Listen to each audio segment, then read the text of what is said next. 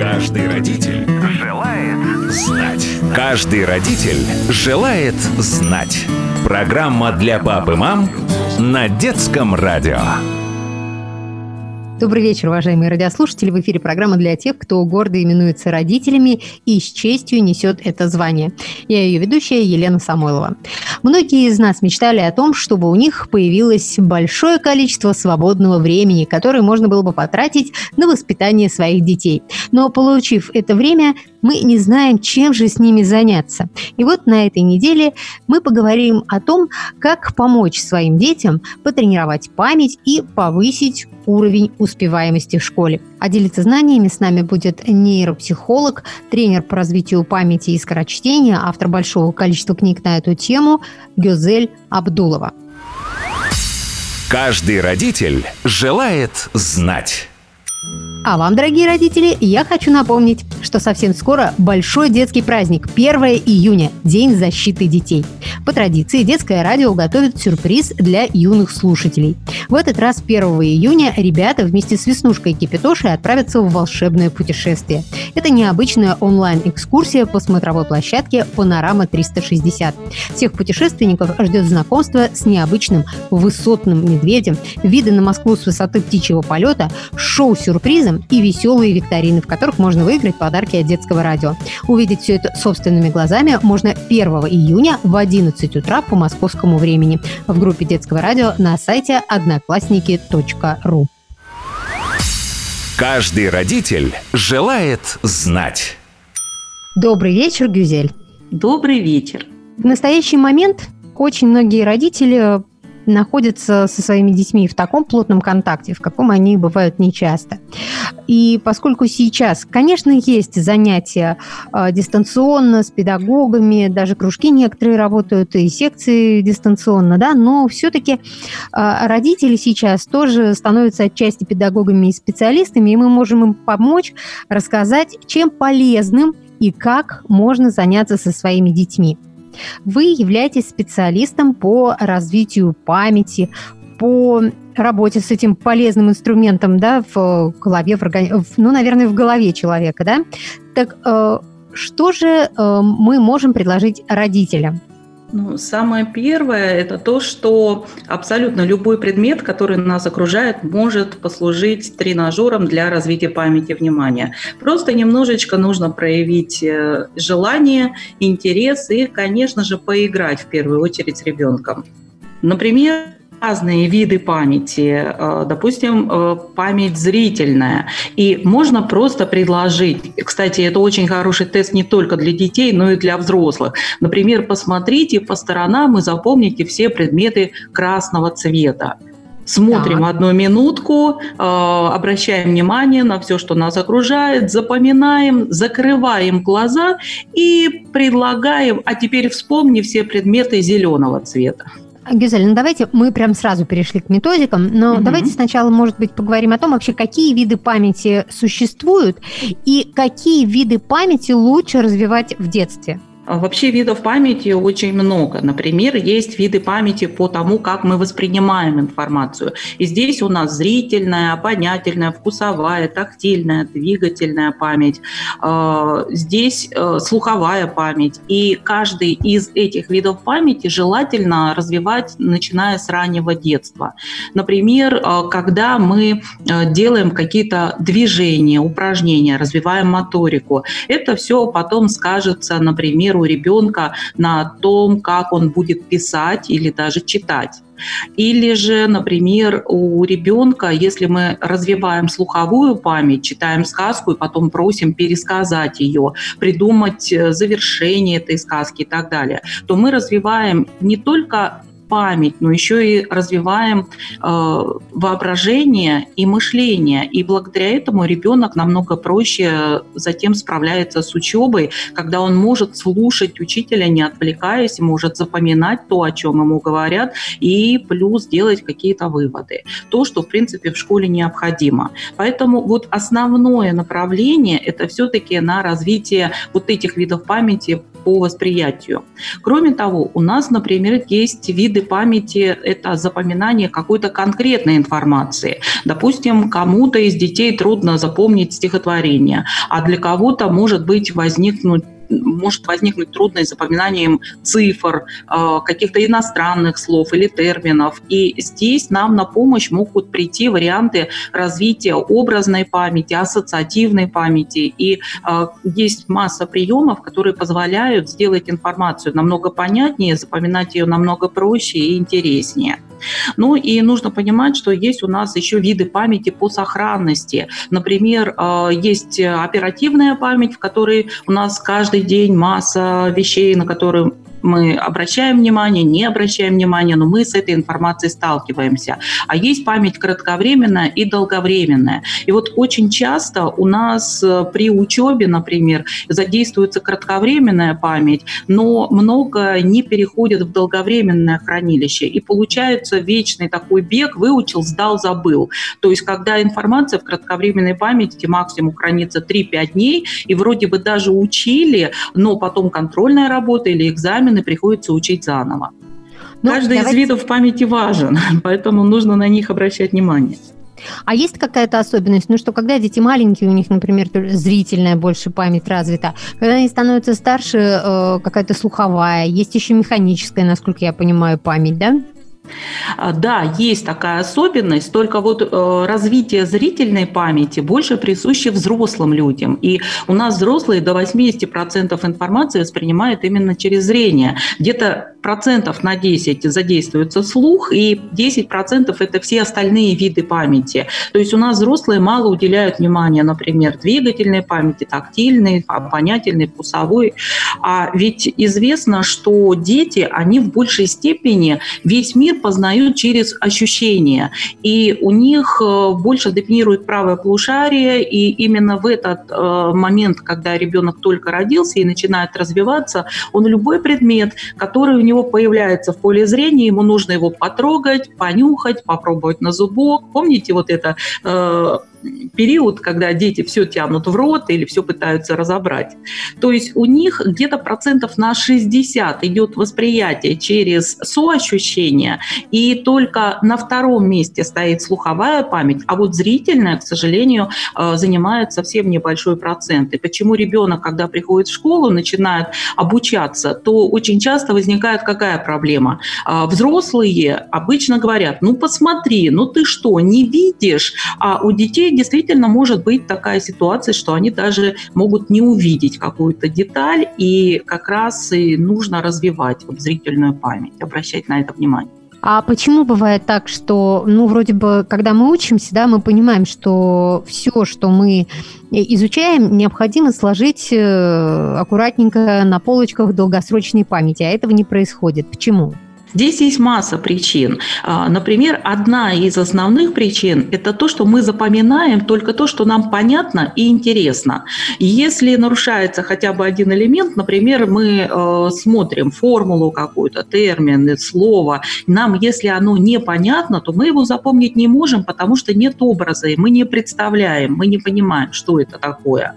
А, если скучно, то э, мы переключаем свое внимание на то, что нам более интересно, и тоже информация может потеряться. И поэтому есть приемы, которые позволяют любую информацию сделать понятной и интересной. Это раз. Кроме того, а, нужно понимать, что в долговременную память информация переходит не сразу. Ее нужно закреплять. И есть даже такое понятие шкала Эббингауза или кривая забывания, когда мы в первые сутки теряем больший процент информации, а, например, уже через неделю мы можем можем помнить только от 3 до 10 процентов.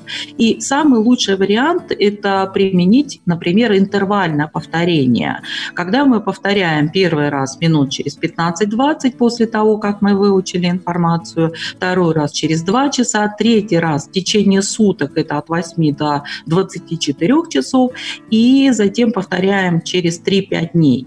Вот такое интервальное повторение дает намного лучший результат для запоминания и перевода именно в долговременную память, чем стандартная зубрежка. Потому что когда мы зубрим, мы многократно повторяем сразу же информацию. Прочитали один раз, второй, третий, и она максимум у нас хранится в кратковременной памяти, но в долговременную, увы, даже не успевает перейти, к сожалению. Ну, то есть э, то, как говорили наши бабушки и дедушки, повторение мать учения, это все абсолютно верно. Да, и мы даже рекомендуем, вот, например, дети учатся. Обычно, если урок один, допустим, в понедельник, другой урок будет в четверг. Большинство людей что делают? Они начинают делать домашние задания и повторять то, что учили в среду вечером.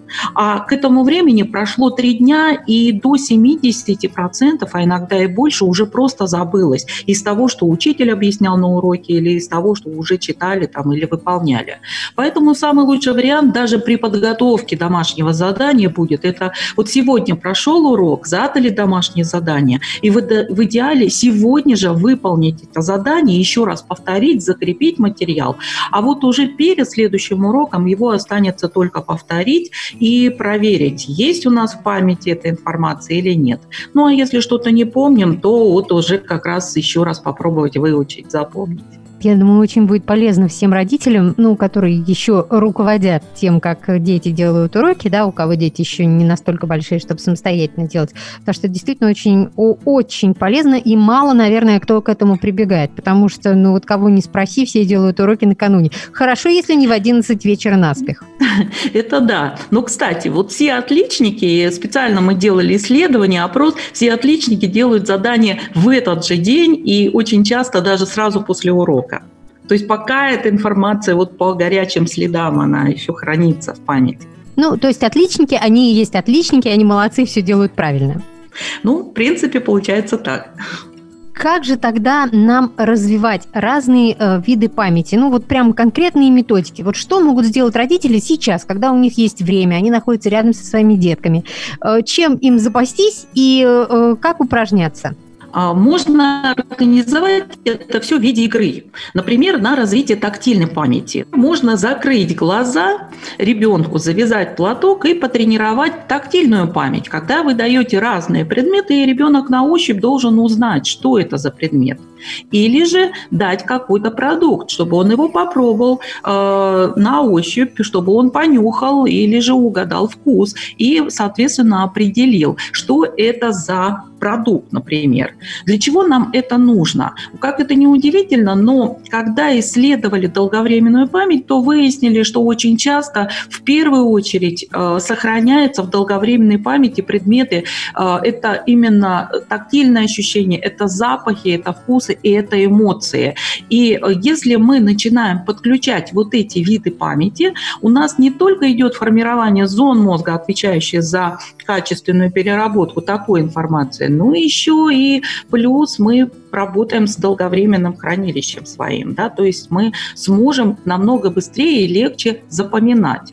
Вот известно, известен факт, что, например, э, индейцы запоминали, когда им нужно было что-то очень важное запоминать, они параллельно еще э, нюхали э, какой-то предмет, например, вот апельсин, да, и информацию накладывалась на запах, то потом вспомнить ее было намного проще.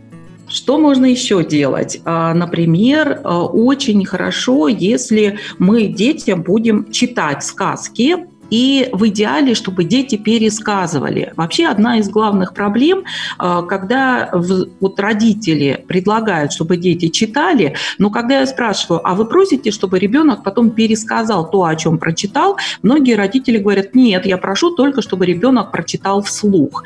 На самом деле пересказ – это более эффективная работа, и она формирует не только работу с памятью, вот работу с образом, как мы запоминаем, представляем информацию, ну и главное, мы тренируем еще вспоминание, потому что важно, как запомнить, чтобы вспомнить, да, и применить материал.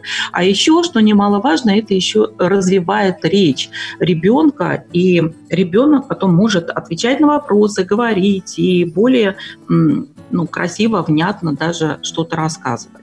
Ну, то есть фактически получается, что память – это такая мышца, которую надо тренировать все время.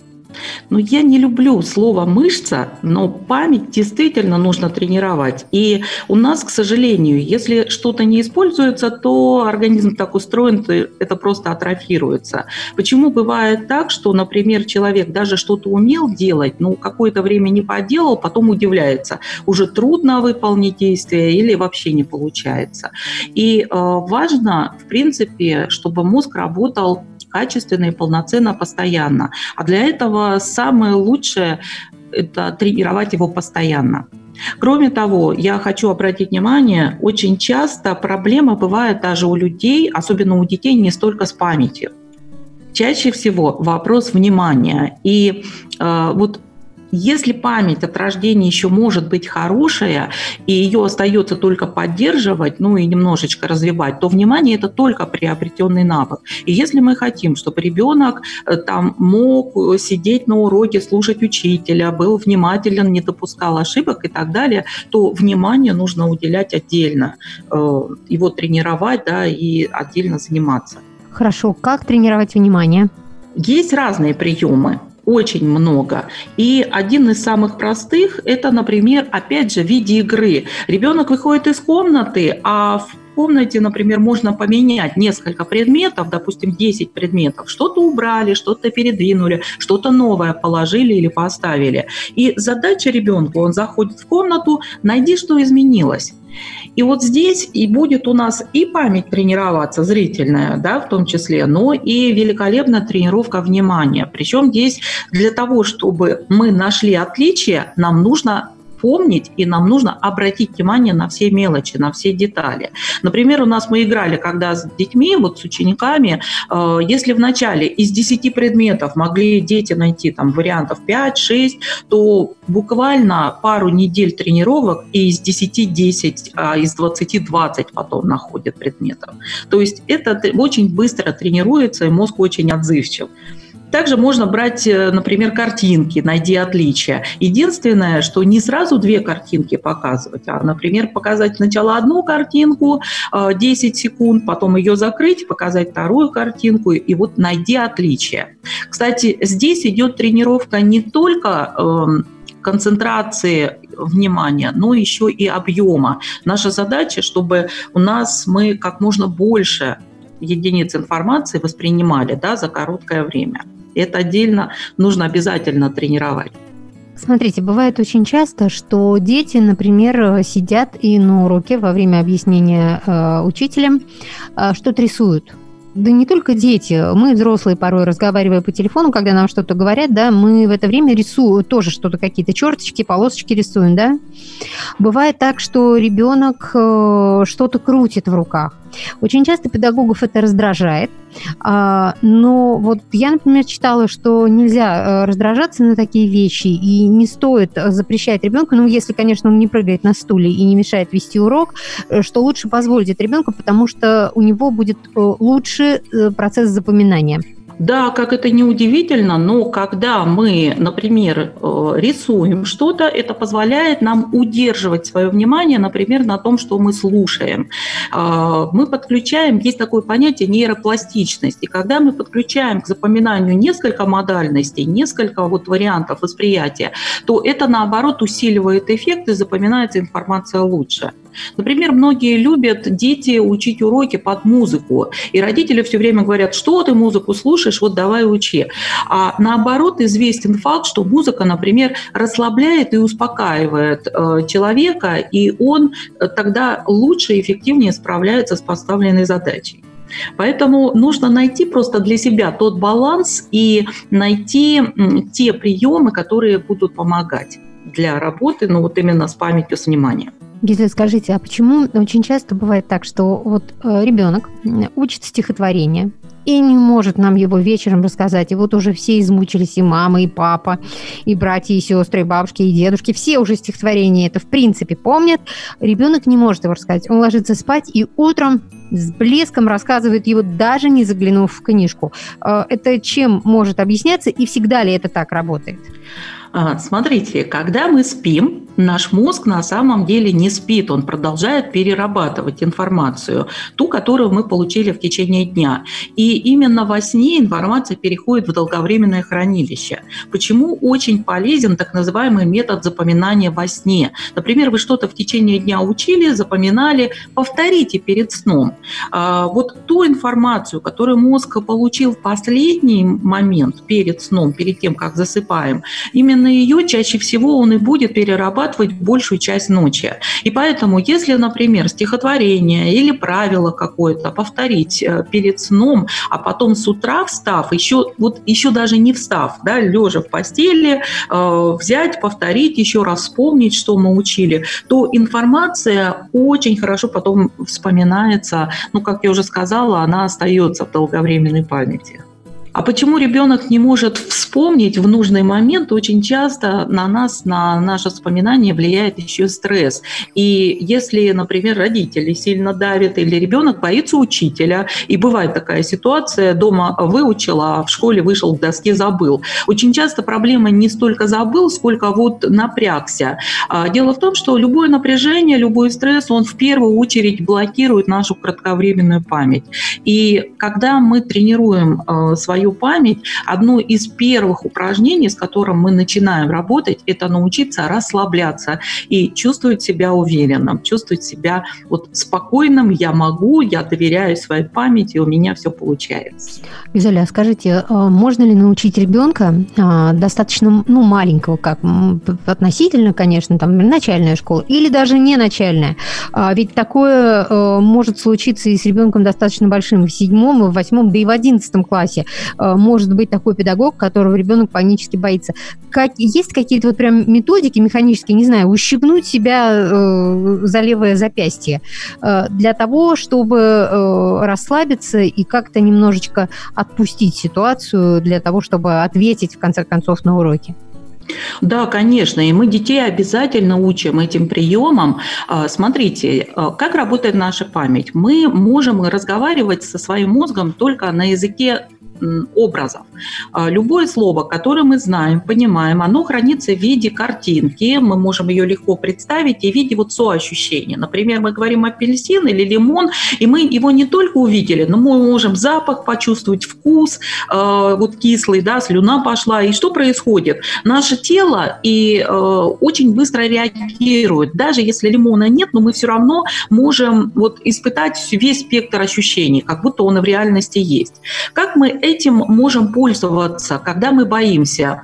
Мы э, когда чего-то боимся, возникает образ такого мышонка дрожащего или кролика. То есть нам хочется сжаться, стать маленьким, незаметным, спрятаться. И здесь самый лучший вариант – это поменять вот этот образ. А, войти в образ сильного животного, сильного человека, птицы. Ну, то есть кого-то, кто для человека, ну вот эталон то есть силы, мощи, уверенности. Например, образ тигра, льва. Это может быть образ орла. И вот когда мы закрываем закрываем глаза, на внутреннем экране представляем вот этого льва, а, как он идет по джунглям, например, и все а, птицы, звери разбегаются, да, он такой сильный, уверенный. И мы потом входим внутрь этого льва, внутрь этой картинки, говорим, это я лев, это я сильный, это я уверенный. Вот иногда достаточно буквально доли секунды поменять свое внутреннее ощущение, и если получилось войти в образ, мы начинаем себя чувствовать внутри по-другому. Меняется поза, меняется взгляд и голос, да, и человек уже по-другому говорить, на другом уровне. А, вот такие приемы очень хорошо использовать, э, когда у нас контрольный или экзамен, когда выходим к доске, ну вообще в любой ситуации, когда мы э, чего-то боимся. Как поменять внутренние ощущения? Образы нам обязательно придут на помощь. Просто выберите тот, который вам подойдет, который больше вам понравится. Ну, наверное, это все-таки с первого раза не, может не получиться, так что надо ребенка немножечко поучить этому, да, развить в нем такую фантазию. А вот у детей как раз воображение очень хорошо работает. И иногда к нам, когда приходят на занятия взрослые, говорят, а получится ли у ребенка? Я говорю, хорошо, если у вас получится. Учитесь у своих детей. Каждый родитель желает знать.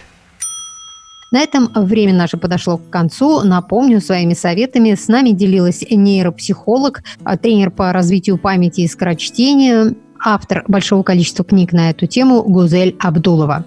Завтра продолжим беседу и поговорим о том, как и когда научить ребенка читать, а главное, как привить любовь к этому занятию.